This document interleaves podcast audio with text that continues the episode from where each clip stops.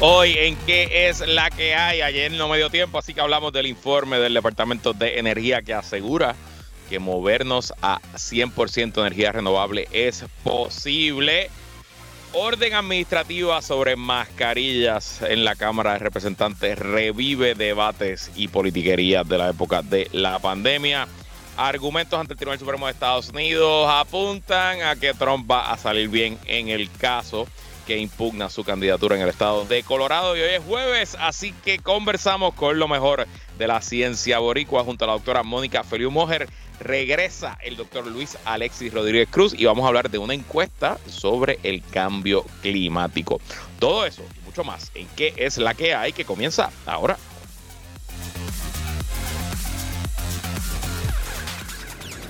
El análisis más potente y completo comienza ahora. Luis Herrero llega prendiendo fuego a los políticos y figuras que se atreven a dañar el país. Radio Isla 1320 presenta ¿Qué es la que hay? con Luis Herrero.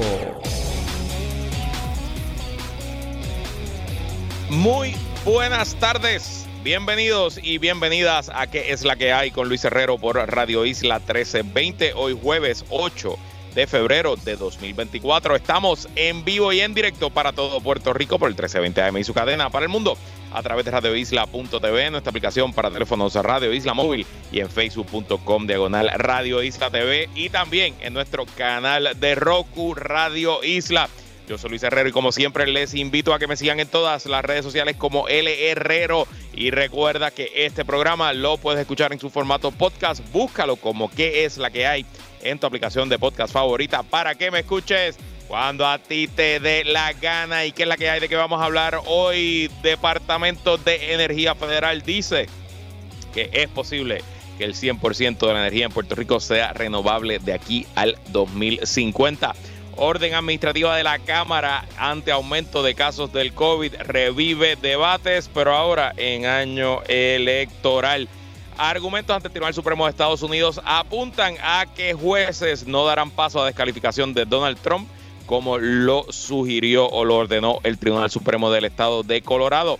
Y en el jueves de Ciencia Boricua con la doctora Mónica Feliu Mojer regresa el doctor Luis Alexis Rodríguez Cruz, profesor de la UPR de Utuado y creador del boletín La Fiambrera para hablar de las percepciones de los puertorriqueños y puertorriqueñas ante el cambio climático. Pero bueno, antes de ir con las noticias, algunos temas de interés, tal como le había adelantado hace dos días ya oficialmente fue distribuido entre miembros del Congreso y algunos eh, integrantes de la prensa tienen el informe del fiscal especial independiente que investigaba al presidente Joe Biden por su manejo de información confidencial, información sensitiva, luego de haber salido de la Casa Blanca en su primer turno al bate como vicepresidente de Barack Obama. Eh, yo les había adelantado que había reportado ABC News hace varios días que el eh, informe exoneraba a Joe Biden de cualquier delito y eh, que el fiscal, luego de haber hecho una investigación de más de año y medio, que costó más de 4 millones de dólares y que entrevistó a todo el mundo del círculo íntimo, tanto político como profesional y personal del presidente Biden, determinaba que el eh, presidente no había cometido ningún delito. Y en temas también de Estados Unidos, como saben, el martes, bueno, ayer oficialmente, pero desde el martes se sabía que había muerto el eh, proyecto de consenso que habían negociado senadores demócratas y republicanos para eh, enmendar la manera en que Estados Unidos maneja la inmigración, darle más poderes al presidente para cerrar la frontera eh, y eh, a la misma vez darle ayuda eh, militar y económica a Taiwán, Ucrania y a Israel. ese proyecto había muerto, ayer oficialmente lo derrotaron los republicanos que se echaron para atrás luego de haber exigido ese proyecto. Y hoy el liderato de la Cámara en el Senado intentó y logró aprobar solamente la ayuda militar a Ucrania, Taiwán e Israel y el proyecto, que ahora mismo, todavía hasta ahora que estamos al aire, no ha sido aprobado, ya eh, superó el primer escollo, que es el escollo más importante, el, voto para terminar el debate, que requiere 60 votos, el famoso filibuster, pues al mínimo sacó 60 votos. La medida, así que se espera que eh, antes de que termine el día el Senado apruebe esa ayuda militar eh, y entonces el proyecto pasaría a la Cámara. En la Cámara hay los votos, si se suman a los demócratas con un buen grupo de republicanos que apoyan este tipo de ayuda, pero el liderato republicano en la Cámara pudiera estar reacio a darle paso al proyecto, así que habrá que ver qué mecanismos existen, si alguno, para descargar el proyecto y se aparecen los votos. Eh, así que ahora la batalla se mueve a esa parte. Y ayer le dimos bastante al tema a este escándalo que se ha desatado en la campaña de eh, Elmer Román, eh, precandidato a la comisaría residente, y del equipo de Jennifer González, que eh, según denuncias de la licenciada Nelsa López, viuda de Rafael Hernández Colón, pues su campaña falsificó un endoso de esta a, a nombre de, em, de Elmer Román. Y hoy, eh, bueno, pues portavoces de la campaña de Jennifer González han estado de Media Tour reaccionando al asunto y me parece extremadamente bochornoso y hasta jaiba la forma y manera en que estos señores se han atrevido a venir a la radio y a los medios a cuestionar las motivaciones de la licenciada Nelsa López. Esta mañana estuvo aquí el licenciado Luis Baco, que es uno de los portavoces de Jennifer González, y estoy leyendo de nuestro portal la.tv, estuvo con eh, Julio Rivera Sáenz en Pegajo de la Mañana y le dijo a Julio que levanta suspicacia la denuncia de la licenciada Nelsa López, viuda del exgobernador Rafael Hernández Colón, quien denunció el miércoles que falsificaron su firma para brindarle un endoso al compañero de papeleta de Jennifer González Colón. En lo que a mí me concierne, en la forma que se da todo esto, me levanta cierta suspicacia, indicó, al señalar que hay que evaluar el contexto en el que se da la denuncia, que conflige con el momento en que a Román le faltan unos pocos endosos por validar para terminar de certificar su candidatura. Según Baco, el candidato del Partido Popular tiene acceso a los mismos números que nosotros estamos viendo, por lo que esta pudiera ser la raíz de la denuncia, en referencia a que Román se está viendo favorecido en la contienda.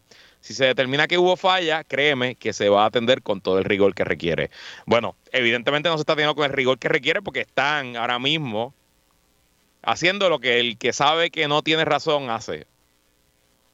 En vez de ir a los sustantivos de la denuncia, están atacando el carácter de la querellante, en este caso la licenciada Nelsa López.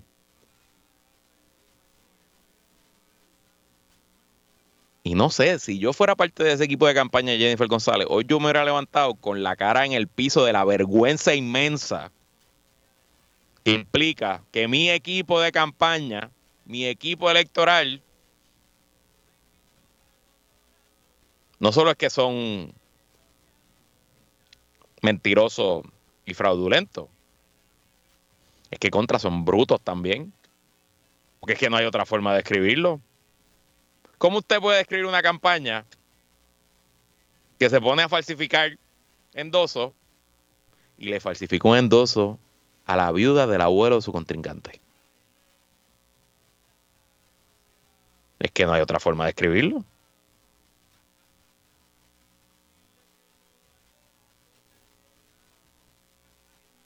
Y claro, yo sé, y usted también sabe, que del gobierno del PNP y de la Comisión Estatal de Elecciones no podemos esperar mucho.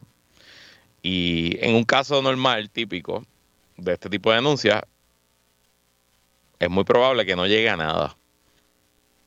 Que se amapuchen, que se archive, que se esconda, que nada ocurra.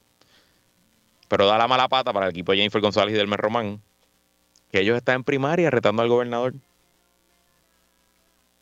Y si se fijan, luego de la querella, de la licenciada Nelsa López, los primeros que salieron a pedir investigación fueron la comisionada electoral del PNP. Así que tristemente, porque va contra un rival del gobernador, probablemente aquí sí veremos resultados de esta investigación. Y por otro lado, señor Luis Bacó y otros portavoces de Jennifer González. La licenciada López se presentó ante la prensa, enseñó los documentos, ha ido a montones de entrevistas entre ayer y hoy y narró la fecha de los eventos. Fue el lunes en la noche que recibió el mensaje de texto pidiéndole que validara el mensaje de texto que genera el sistema automatizado de endoso de la Comisión Estatal de Elecciones, pidiéndole que validara su supuesto endoso a Almer Román. Y la denuncia se hizo el miércoles. de lunes en la noche a miércoles, 24 horas, un poquito más. No es que Nelsa López y Pablo José y su campaña se sentaron encima de esto un mes y esperaron a un momento particular para hacerlo. No, es que ustedes estaban robando el endoso el lunes.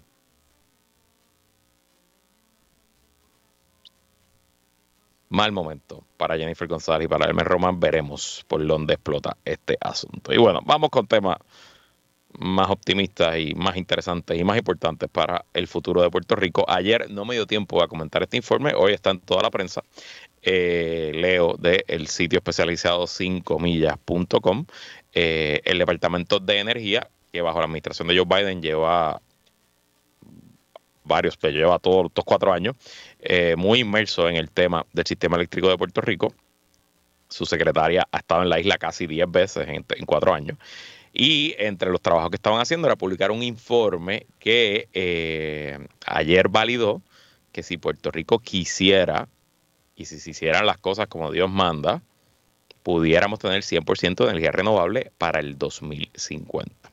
Según 5millas.com, los principales hallazgos del estudio son Puerto Rico puede hacer la transición a energía 100% renovable para 2050 y tiene potencial de recursos de energía renovable más que suficientes para satisfacer sus necesidades eléctricas actuales y futuras hasta 2050. O sea, tenemos recursos más que suficientes. No es que estaríamos ahí al borde de, eh, de, cumplir con nuestra demanda energética, es que tenemos recursos de sobra. En teoría, si se hiciera como todo lo que hay que hacer, nos sobraría la capacidad eléctrica. También dice el estudio que se le debe dar prioridad a los aportes de las partes interesadas y de la comunidad, así como la coordinación interinstitucional será fundamental para garantizar una transición equitativa a energías renovables. También dice que Puerto Rico debe aumentar significativamente la nueva infraestructura de generación de energía en la escala de cientos de megavatios para estabilizar la red y aliviar los déficits de generación actuales. Los objetivos se pueden alcanzar desarrollando proyectos de energía renovables en tierras que no están designadas para fines agrícolas. Así que muy interesante, el estudio miró tierras agrícolas versus tierras no agrícolas y presumo que también utilizando los techos de las casas y las estructuras y otras, otras áreas que no se puede sembrar. Pero el estudio dice que no hay competencia entre la agricultura y la energía renovable. Según todos los escenarios del estudio, la capacidad solar y la capacidad de almacenamiento de los techos de Puerto Rico aumentarán significativamente para 2050. Incluso si se añade energía solar y baterías a todas las cubiertas de edificaciones adecuadas, todavía se necesitarían proyectos de almacenamiento de energía renovable a escala de servicios públicos para satisfacer la carga eléctrica. Y esto es importante. Esencialmente lo que ellos están diciendo, sí, podemos poner placas solares encima de todas las casas con techos planos. Y eso va a ayudar un montón y eso va a cumplir con la, con, con la demanda energética, sobre todo residencial. Pero para los proyectos a largo plazo, para la base industrial puertorriqueña, hace falta proyectos de energía renovable de carácter industrial a gran escala que puedan cumplir también bueno, con la demanda energética. Y lo más preocupante, peligroso, que hay que prestar atención, que dice el estudio, es que las inversiones para la nueva generación podrían provocar aumentos de tarifa. Se necesita un plan estratégico para controlar los impactos en las tarifas y al mismo tiempo lograr una mayor confiabilidad en el corto plazo y podría centrarse en maximizar el uso de recursos distribuidos, así como una gestión rentable de los recursos a escala de la red. Esencialmente que hay que hacer un smart grid y que sea eh, exhaustivo y bien pensado. Así que nada, estamos tranquilos porque sabemos que bajo el liderato de Genera PR, Luma, la autoridad de las APP y del gobierno de Puerto Rico, siempre las cosas se hacen de manera exhaustiva y bien pensada. El potencial está ahí, eso es lo más importante. Se puede hacer, la tecnología existe, los recursos están. Ahora nos toca a nosotros y a nuestro gobierno no embarrarla. Suelte ahí. Entonces, esto es un tema que no había querido tocar porque me parece tan cínico y me parece tan eh, patético y tan politiquero la manera en que los opositores a la salud pública y a que las personas se sacrifiquen por los demás eh, utilizan el asunto, pero eh, hoy hay información adicional, así que lo traigo a colación y hablo de la orden que emitió el presidente de la Cámara, Rafael Tatito Hernández, de que se vuelvan a utilizar mascarillas dentro del recinto de la Cámara de Representantes. Hoy Leo de noticel.com, el presidente de la Cámara formalizó hoy mediante la firma de una orden administrativa la directriz que emitiera más temprano esta semana el administrador del cuerpo legislativo, Manuel Díaz Espino, sobre el uso de la mascarilla en la Cámara de Representantes. Hernández Montaña firmó un anejo a la, una orden administrativa del 2021, indica que se ha registrado un repunte significativo de casos COVID-19 eh, y que también hubo un repunte en el número de brotes. En el caso de la Cámara, dice el presidente que en la última semana un total de 14 empleados han dado positivo al COVID. Por lo tanto, la orden administrativa con vigencia hasta el 29 de febrero se ordena el uso de mascarillas, se restituye la obligación de supervisores a velar por el uso de estos aparatos, además de gestionar equipo de protección personal y hacer las gestiones para permitir el trabajo a distancia de ser necesario. Y bueno, esta orden administrativa fue la oportunidad perfecta para que la representante por acumulación del, movimiento, escúchame aquí, de Proyecto Dignidad, Lisi Burgos, se montara en tribuna y aprovechara para entrar a los medios con algo relevante para ella y para agitar las masas de su partido con las teorías conspiratorias y la desinformación sobre el tema de cómo manejar eh, infecciones de COVID-19 y cómo las personas con síntomas pueden proteger al resto.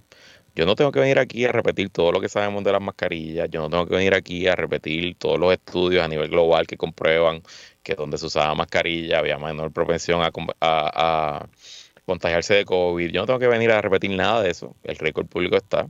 Y si hay un programa que le mete este asunto con seriedad, es este. Pero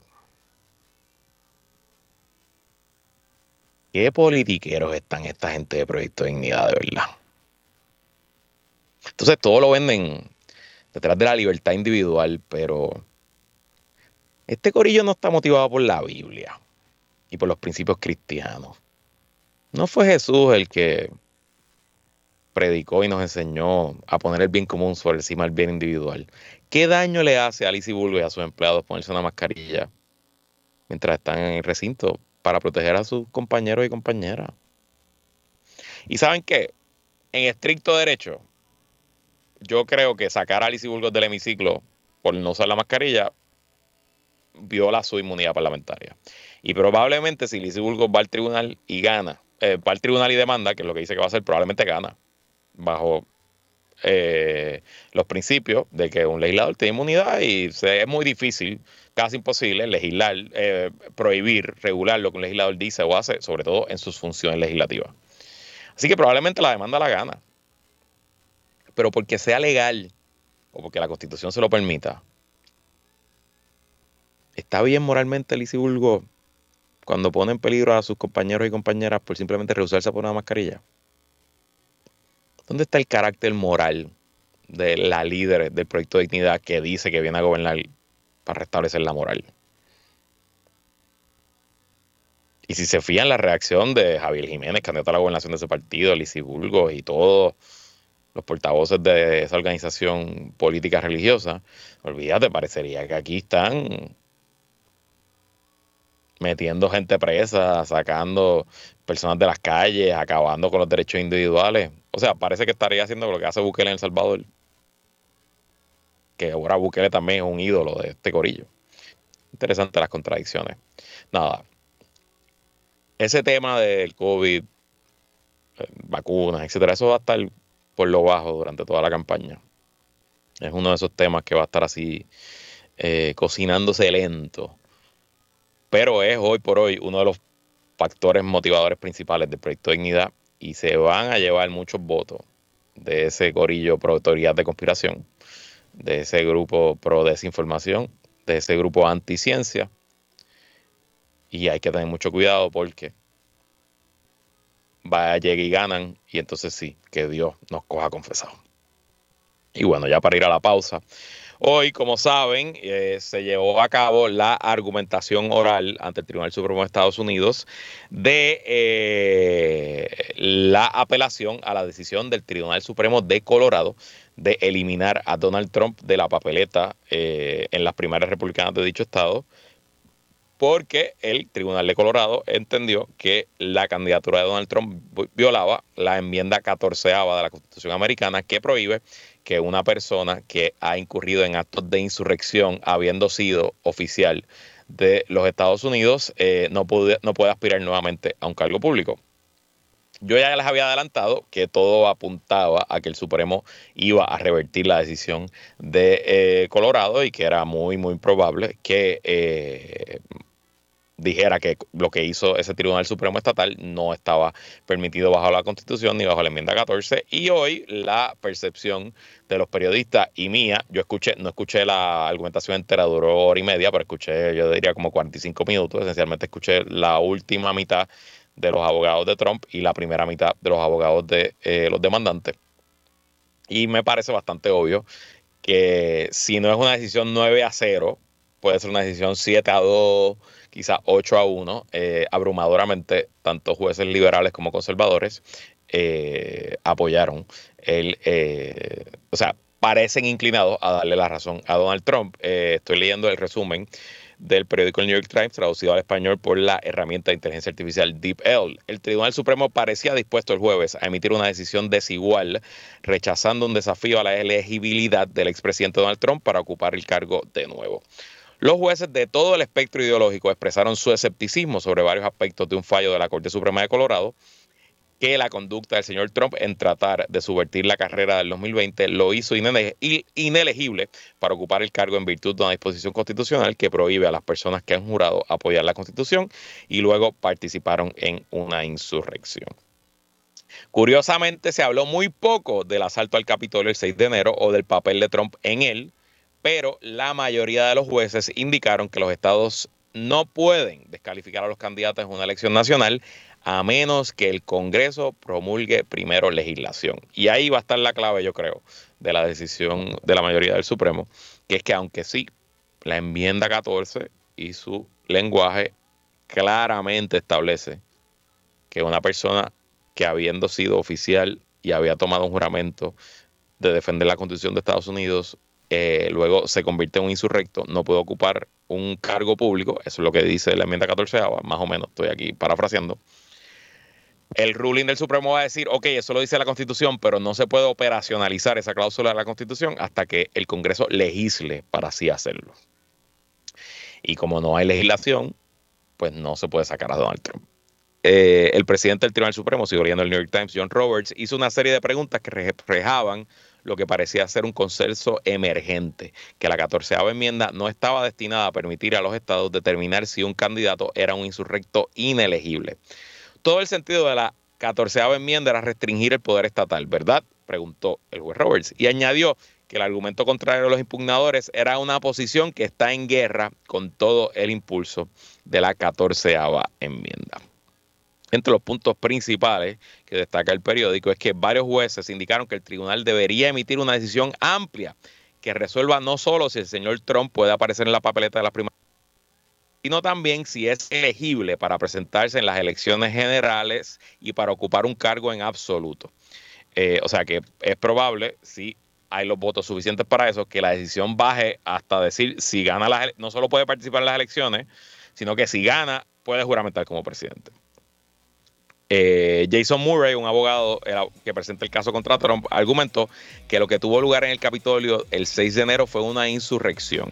También refutó dos de los principales argumentos del señor Mitchell, que es el abogado de Trump, afirmando que los presidentes son funcionarios de los Estados Unidos en virtud de la enmienda 14 y pueden ser descalificados por participar en una insurrección. Eh, así que ahí termina ese asunto. Este no es el único asunto que probablemente esté ante el Tribunal Supremo referente a Trump. El lunes vence el término para que Trump decida apelar ante el Tribunal Supremo la reciente decisión del Tribunal de Circuito de Washington DC que negó que el expresidente goce de inmunidad absoluta ante acusaciones criminales. Así que habrá más litigio sobre Donald Trump ante el Tribunal Supremo en este año y todo esto en el marco de los cuatro juicios que los cuatro cargos cuatro casos criminales y los 91 cargos que han sido presentados en su contra. Nosotros nos vamos a una pausa y cuando regresemos, jueves de Ciencia Boricua, porque es la que hay.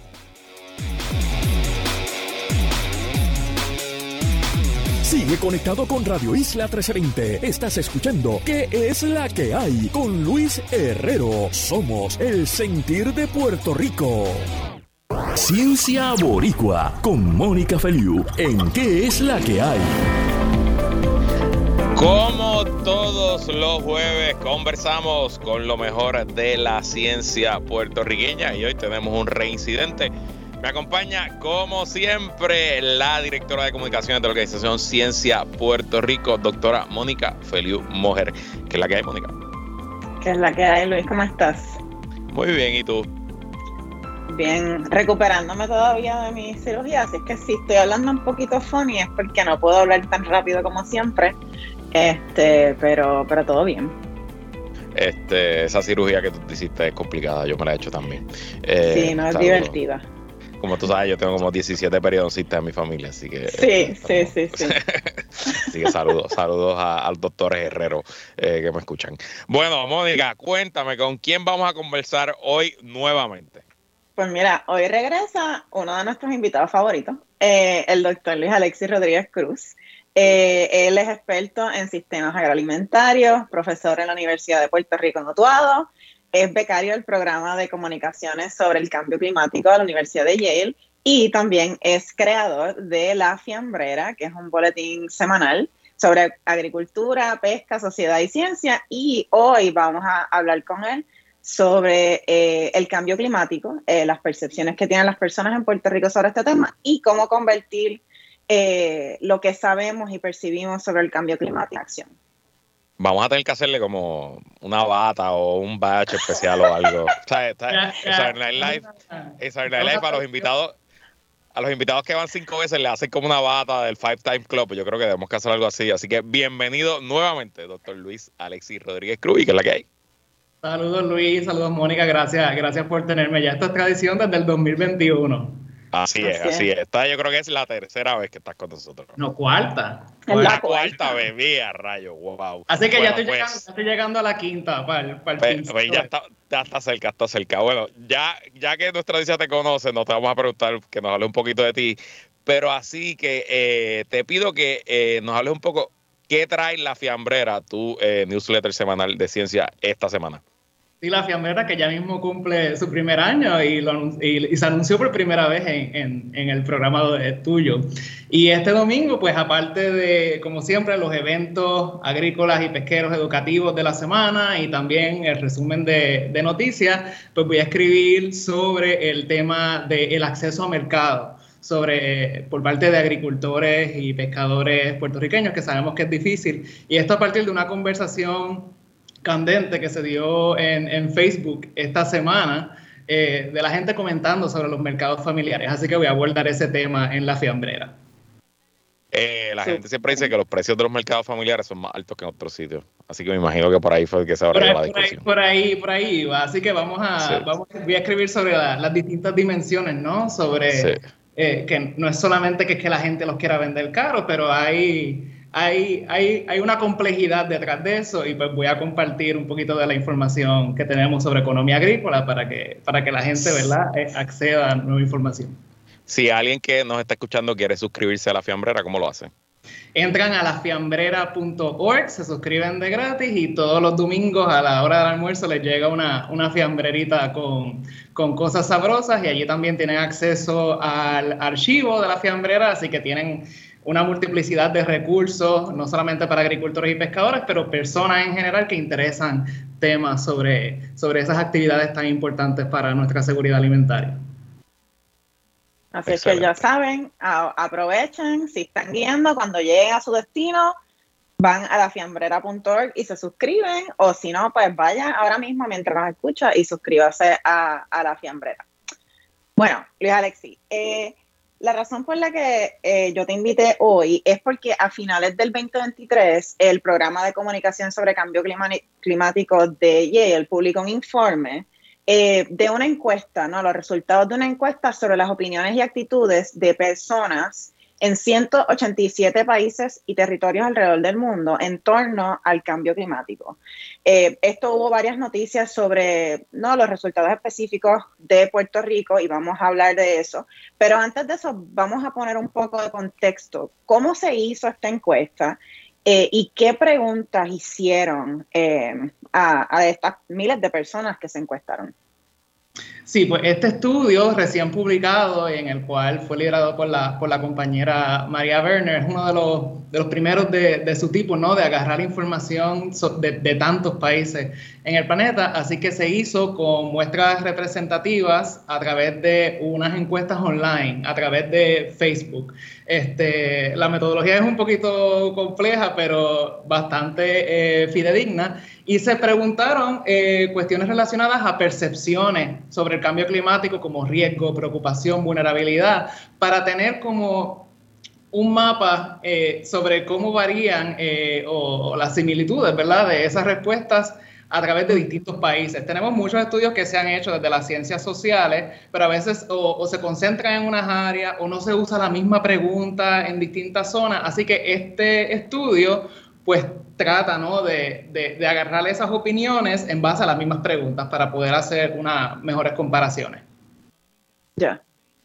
Y entonces no, eso quiere decir, es, perdón, eso quiere decir que no, que como están mirando y preguntando a tantos países, pues entonces eso permite no desarrollar estudios que profundicen, que a lo mejor tengan en cuenta, que estén más contextualizados a la realidad del país, pero que entonces pueda compararse a lo que está pasando en otros lugares en el mundo.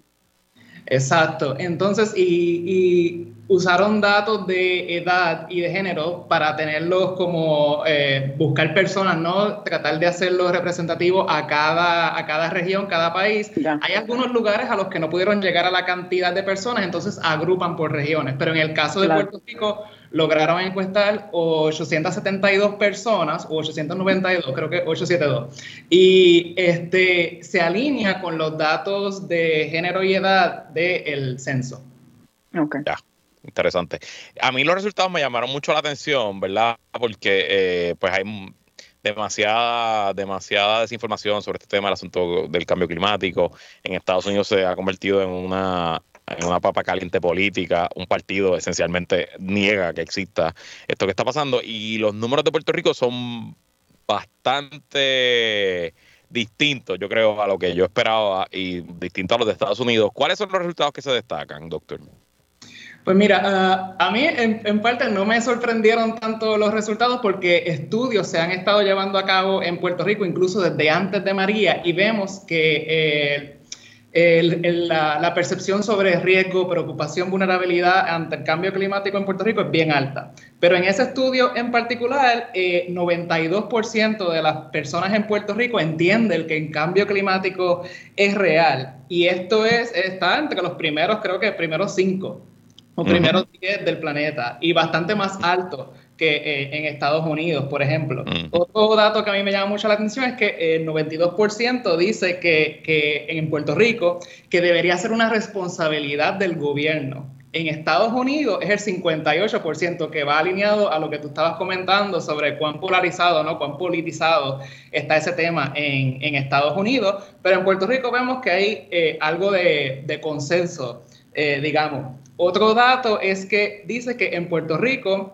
el 55% de las personas dicen que tienen eh, algo o bastante conocimiento eh, sobre el cambio climático en Puerto Rico. Eso está más bajo que lo que dicen las personas en Estados Unidos, que creo que está por el 60 y algo.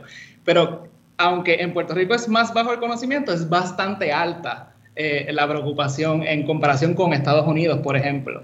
Y un estudio que hizo el Departamento de Recursos Naturales para el 2018, en ese estudio que fue con mil personas, 42% decía que tenían algo de conocimiento. Y si lo vemos eh, ahora en el 2023, que fue que se eh, recogieron esos datos, ya estamos en el 55%.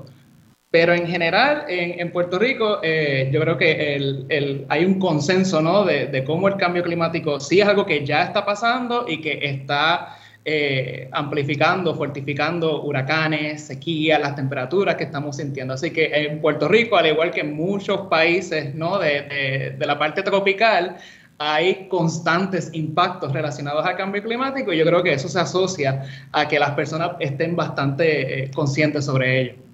Sí, me parece eh, que es forzoso concluir que ya aquí hemos sido víctimas del cambio climático y, y a, eh, nadie nos tiene que decir a nosotros los efectos de, ese cambio. El huracán María, obviamente, pero no solo eso, es que los que nos hemos criado en las costas, pues vemos, o sea, solamente hay que mirar y ver lo que está pasando y ver cómo y se, prevé que para el 2050, en esa línea, para el 2050 va a subir el, el, mar en, en, el Caribe un pies. Y ya tenemos datos de la Palguera y de la Puntilla en San Juan que ha subido como unos puntos, punto tres metros, creo que, que, fue, está en el reporte del Consejo del Cambio Climático de Puerto Rico, que fue publicado recientemente y tiene todos los indicadores. Así que tenemos datos bien certeros con bastante certidumbre sobre este, eh, cómo el cambio climático se está viendo en Puerto Rico. Así que tenemos la información y la conciencia, falta como que eso se traduzca en acción. En acción. Y, otra observación que voy a dejar eh, como, punto de partida para ir a la pausa y discutirlo luego de, luego de los comerciales. Eh, no creo que es importante no menospreciar que por lo menos hasta ahora excepto un poquito quizás Proyecto Dignidad y, la gente, y las teorías conspiratorias. Hay, o sea, ningún partido político en Puerto Rico está haciendo campaña abiertamente en contra del cambio climático. Y creo que eso es algo que debe observarse, ¿no? Eh, para compararlo con Estados Unidos, por ejemplo, y con otros países que los números son, son más bajitos. Pero de ese asunto, las causas, eh, los efectos y qué más podemos hacer de eso, vamos a seguir hablando con el doctor Luis Alexis Rodríguez Cruz, obviamente si el Luis es buena gente, y con la doctora Mónica Felipe Mujer en el jueves de Ciencia Boricua, que continúa luego de esta pausa.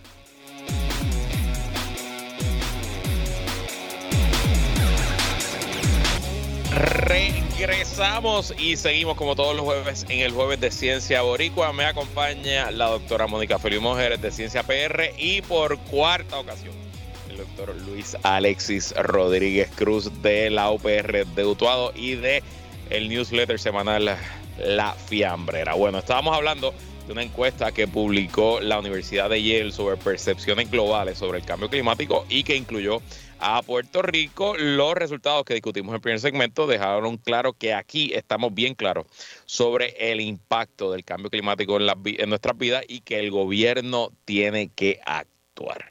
Y esa es mi primera pregunta para ti, Luis Alexi. ¿Está actuando el gobierno? ¿Están haciendo algo bien? Dime algo, algo optimista. Déjame sentirme positivo, que este segmento casi nunca ha terminado positivo. este programa realmente. Pues mira, eh, en la legislatura ahora mismo hay un proyecto para proteger el valle de Bucarabones en el área, en el área norte, de Toa Baja, Toa Alta, y que se aprobó en la Cámara y que está ah, ya en la Comisión de Agricultura del Senado. Así que eh, el, que se proteja nuestra tierra es importante, pero por otro lado, el gobierno está usando tierras agrícolas para proyectos grandes de eh, generación de energía renovable a través de placas solares. Entonces hay como ciertas contradicciones, ¿no? En que sabemos la importancia de proteger nuestras tierras, nuestra seguridad alimentaria y cómo el cambio climático va a impactar eso, pero entonces habiendo techos, habiendo parkings, habiendo áreas contaminadas que se pueden usar para estos, proyectos grandes que son necesarios para que nos movamos hacia fuentes renovables, pues ahí vemos este, ciertas contradicciones. Así que hay cosas que se pueden hacer, tenemos los datos, pero eh, no, veo, no veo como un ímpetu, ¿verdad?, de llevar a cabo buenas acciones esta semana yo vi fotos de la remodelación de la Plaza de Ponce, el Paseo Atocha, las nuevas instalaciones de Ceiba. Y si tú ves las fotos, no hay árboles. Entonces hacen, deforestamos las costas, eh, utilizamos palmitas que no dan ni coco ni sombra en, esas áreas en vez de sembrar uva playera y mangle. Así que yo creo que se están haciendo poquitas cosas, pero y las que se están haciendo, que sí se están haciendo, es más por eh, grupos de base, personas en sus comunidades, eh, municipios, pero el gobierno central yo creo que le, hace falta un poquito más. Sí, yo, yo creo que una cosa que a mí me llama la atención de lo que tú estás mencionando es que yo creo que, no, mencionaste un proyecto de ley, yo creo que la gente piensa en, en que el gobierno actúe, pues quizás piensa en estas cosas de política pública, proyectos de ley, este, no, el, los códigos de construcción, que se pueda construir o no se pueda construir en la zona marítimo terrestre, que son cosas que son importantes, pero en tu respuesta tú también hablaste de qué plantas estamos sembrando, de crear o aprovechar bien el uso de los espacios, de pensar bien el uso de los espacios, que eso es algo que ciertamente se da a nivel del gobierno central, pero también se da al nivel de los gobiernos municipales, porque los gobiernos municipales muchas veces son los que están cuidando de áreas verdes, sembrando, no, tumbando árboles, ese tipo de cosas. Así es que yo creo que algo que, a mí me llama la atención de lo que tú mencionas es que se puede hacer algo a nivel gubernamental, que es lo que no es lo que estamos hablando, que, se eh, no se desprende de, las opiniones de esta encuesta, que se pueden, se pueden hacer cosas en múltiples niveles, en múltiples niveles del gobierno. No es solamente el gobierno central y no es solamente proyectos de ley o políticas públicas abarcadoras. Y ver ahora en, en este año de, de elecciones, ver, ¿verdad? Teniendo estos datos, cómo se, incluyen en los debates, por ejemplo, qué preguntas hacen los periodistas. En ese estudio que yo te mencioné en el 2018, donde se muestra también que ya no la gran mayoría de las personas saben del cambio climático, les preocupa, en un listado de, de preocupaciones de distinta índole, el cambio climático era número 10. Entonces, vemos que, pero aún así, el cambio climático se, se asocia con cuestiones económicas, con cuestiones de comida, pero yo creo que algo que eh, faltó en esta encuesta global es cómo, cómo se compara eso con otras eh, preocupaciones y cómo quizás se pueda asociar esas percepciones con, con, la toma de decisiones de los gobiernos a las personas. ¿no? Esas son cosas que se están estudiando, pero, pero que tengamos en cuenta que aunque gran parte piense que el cambio climático está pasando, no necesariamente eso se, se traduce en acción. Y de parte del gobierno, yo creo que algo bien necesario es cómo creamos políticas públicas que, que, generen opciones para las personas, ¿no? Porque muchas veces cuando se habla de mitigación a cambio climático hay como dos grupos, el que el individuo tiene que hacerlo todo o el gobierno lo tiene que hacer todo, como lo estructural versus lo individual. Y yo creo que pues no, es una cosa o la otra, es que están, y, están relacionadas, así que cada persona pues dentro de sus posibilidades puede tomar acciones, pero cuáles acciones son accesibles para mí, cuáles yo puedo hacer.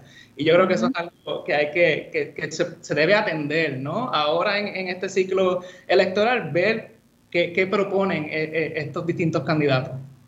yo creo que un, concepto de la ciencia que yo estudié, la ciencia social de la economía. Eh, el problema aquí es que esto es lo que, lo que los economistas catalogan un problema de acción colectiva, ¿no? Que el efecto que un individuo tiene sobre el problema es mínimo. Entonces, pues eh, no está el incentivo para que el individuo tome acción contra el cambio climático, requiere que el Estado eh, pues tome esa acción colectiva. Y un poco, pues entonces ahí es como, como motivas al político a tomar la acción, pues la única manera de motivar a un político es amenazando lo que va a perder las elecciones. Y creo que hay un rol importante de los electores y las electoras eh, de cara al 2024 de exigirle a sus candidatos de su predilección, a sus partidos de su predilección, a que vengan con un plan exhaustivo para este tema. Algo positivo de, nuestro gobierno en general, que si los comparamos con otros de la región, es que eh, bajo el gobierno de Rosselló se, aprobó la ley de, cambio climático, que es lo que eh, mandó a desarrollar el plan de mitigación, adaptación y resiliencia al cambio climático, que hay gente bien, bien seria trabajando ese plan, que ya está trabajado, que tuvo muchas vistas públicas en, distintas regiones de Puerto Rico y online. Eh, yo fui uno de los que participé enviando comentarios y se supone que eso vaya ahora, ¿verdad? Después que se, se, incluyan esas revisiones, pase creo que a un comité de conferencia y entonces eso sea la, como el, el, marco ¿no? que guía a las distintas agencias del gobierno en torno a sus acciones relacionadas al cambio climático. Así que pues vamos a ver si eso, cómo transcurre eso, eh, pero viendo cómo está desarrollado el plan, pues, pues tenemos, tenemos excelentísima información y datos para tomar las acciones correctas. Así es, así es. Una cosa que yo quería mencionar que a mí me llamó la atención y no, para mí particularmente como comunicadora, eh, cuando comparamos a Puerto Rico con eh, no, esa, esa conciencia que hay en Puerto Rico del el cambio climático, el impacto, cuál es el riesgo, eh, que la gente quiere acción cuando lo comparamos con Estados Unidos, ¿no? Que es un, esto es un tema que está mucho más polarizado. Eh, yo creo que entonces eso crea en Puerto Rico unas oportunidades de educar con un ojo hacia la acción, eh, tanto e, en todos los niveles, ¿no? A nivel individual, a nivel gubernamental, de política pública, comunitario, porque en Estados Unidos, como contraste, tú tienes que batallar contra ese escepticismo, contra esa resistencia al cambio climático por temas de identidad, de política, de otras cosas. En Puerto Rico no hay esa barrera, ¿no? Ya la mayor parte de la gente en Puerto Rico está en la misma página. El cambio climático es real, es un problema, impacta grandemente nuestra calidad de vida. Entonces, no existe esa barrera. Eso quiere decir que deberíamos de poder tomar acciones de comunicación y de educación para mover a la gente hacia distintos tipos de acciones que sean accesibles, que sean asequibles, que entonces como país nos puedan llevar a, ¿no? a una mitigación y realmente a, a bregar con esta realidad, porque esto es una realidad que no podemos negar y que no, no podemos eliminar. El cambio climático está ahí, va a continuar eh, y vamos a, vamos a seguir teniendo consecuencias, pero tenemos que adaptarnos, tenemos que mitigarlo. Sí, eso es tremendo punto y yo creo que se asocia un poquito con lo que Luis estaba mencionando, que puede haber una idea de que esto es muy grande, de yo como persona poder trabajar y eso es, eso, eso puede ser una barrera. Así que quizás esa es el área que también eh, tenemos que trabajar porque se escucha mucho, ¿no? Como que Puerto Rico, como isla del Caribe, no, no producimos muchos gases de efecto invernadero o, o, no somos causantes del cambio climático, pero Puerto Rico está, creo que número 18 entre los 38 países de eh, Latinoamérica y el Caribe. Y hay cosas que como, como personas individuales podemos hacer, desde, por ejemplo, escoger los árboles que uno siembra hasta por quién vota, ¿no? En, en de las legislaciones. Así y, que, y aunque eh, nosotros no somos los causantes, tenemos que mitigar el daño que ya estamos sintiendo. Claro, y, y también pensar en adaptarnos, ¿no? Sabemos que estos impactos van a, a, a seguir viniendo, sabemos que el mar va a subir, que eso implica a que la marejada ciclónica o la marejada en temporada como ahora sea más alta, pues entonces ¿cómo protegemos nuestras costas? No deforestándolas y no sembrando palmas, sino protegiendo dunas, estableciendo eh, más siembras de mangles, por ejemplo. Así que hay, hay soluciones que pues, son costo efectivas en cierto sentido y que se pueden eh, tomar y, y, llevar a cabo como personas individuales, si podemos eh, apoyar agricultura local, hacerlo también, porque sabemos la importancia, particular en la isla, lo que es tener una producción local estable. En los 80, con más población, producíamos alrededor del 50 y pico por ciento de nuestros alimentos, y hoy no. Así que hay, hay, hay espacios, hay oportunidades y, y, yo creo que también hablar de estos futuros positivos, porque como personas, eh, psicológicamente no, no, somos tan buenas prediciendo el futuro, por eso no hay tanta gente claro. invirtiendo en su, en su retiro, aún, pudiendo, aún claro. pudiendo, ¿no? Y por eso a veces el gobierno tiene que eh, imponer eh, leyes que, que, que, te obliguen, ¿no? El patrón no te saca de acá y demás. Así que yo creo que va por ahí también cómo, cómo establecemos, hablamos de un futuro positivo, ¿no? Este, para, para Puerto Rico y las personas que vivimos aquí. Doctor Rodríguez Cruz, llevas cuatro veces aquí, pero no te creas que mandan este programa, que tengo que irme, ya nos volamos el tiempo. eh, doctor Luis Alexis Rodríguez Cruz, gracias por estar aquí. Doctora Mónica Feliu Mujer, gracias por estar aquí. Hasta aquí el jueves de CISA PR. No me da tiempo para noticias, no me da tiempo para más nada, porque nos tenemos que ir. Quédese con nosotros la mejor programación y análisis del. Cuídate, cuídate. Quédese con nosotros, la mejor información y análisis de la radio puertorriqueña continúa en Radio Isla 1320. Lo próximo, el informe del tiempo con su López Belén. Hasta mañana.